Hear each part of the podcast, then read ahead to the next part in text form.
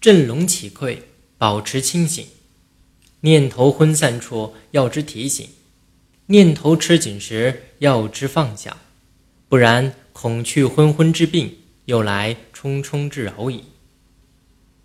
这段话的意思是说，当感到头脑昏沉纷乱、精神无法集中时，要注意使自己平静下来，清醒一下头脑；当心里紧张时，可以暂时使自己放松一下。如果不这样注意调节情绪，就容易出现多种毛病，一会儿头昏脑胀，一会儿又神情恍惚。孔子做过鲁国的司寇，也就是现在的司法部长，周游列国虽很辛苦，但打交道的都是国君及一流人物。后来专门教书，也极受尊重，学生把他比作日月，但孔子自己。并不自以为了不得，说有十户人家的小村镇，就有像我孔丘这样的人，只是他们不懂得像我这样好学罢了。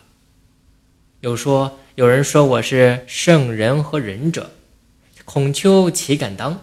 我不过是一个为人不厌、诲人不倦的教书的。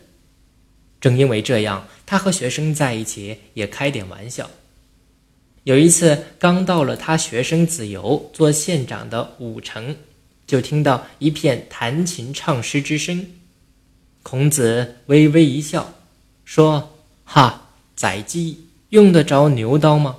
言下之意，治理这个小地方用不着进行礼乐教育。子由说：“你以前不是讲过，做官的受了教育，就有了仁爱之心；老百姓受了教育。”就比较容易领导吗？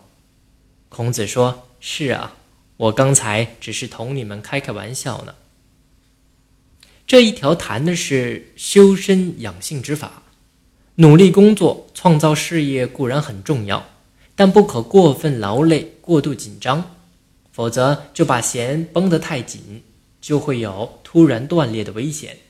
必须随时做适当的安排与调剂。既不可饱食终日无所事事过分疏懒，也不可日夜不停。不会休息就不会工作。那种处于昏昏然工作状态的人，辛苦固然可叹，却没有成效，有时还会适得其反。古人说得好啊：“一张一弛，文武之道。”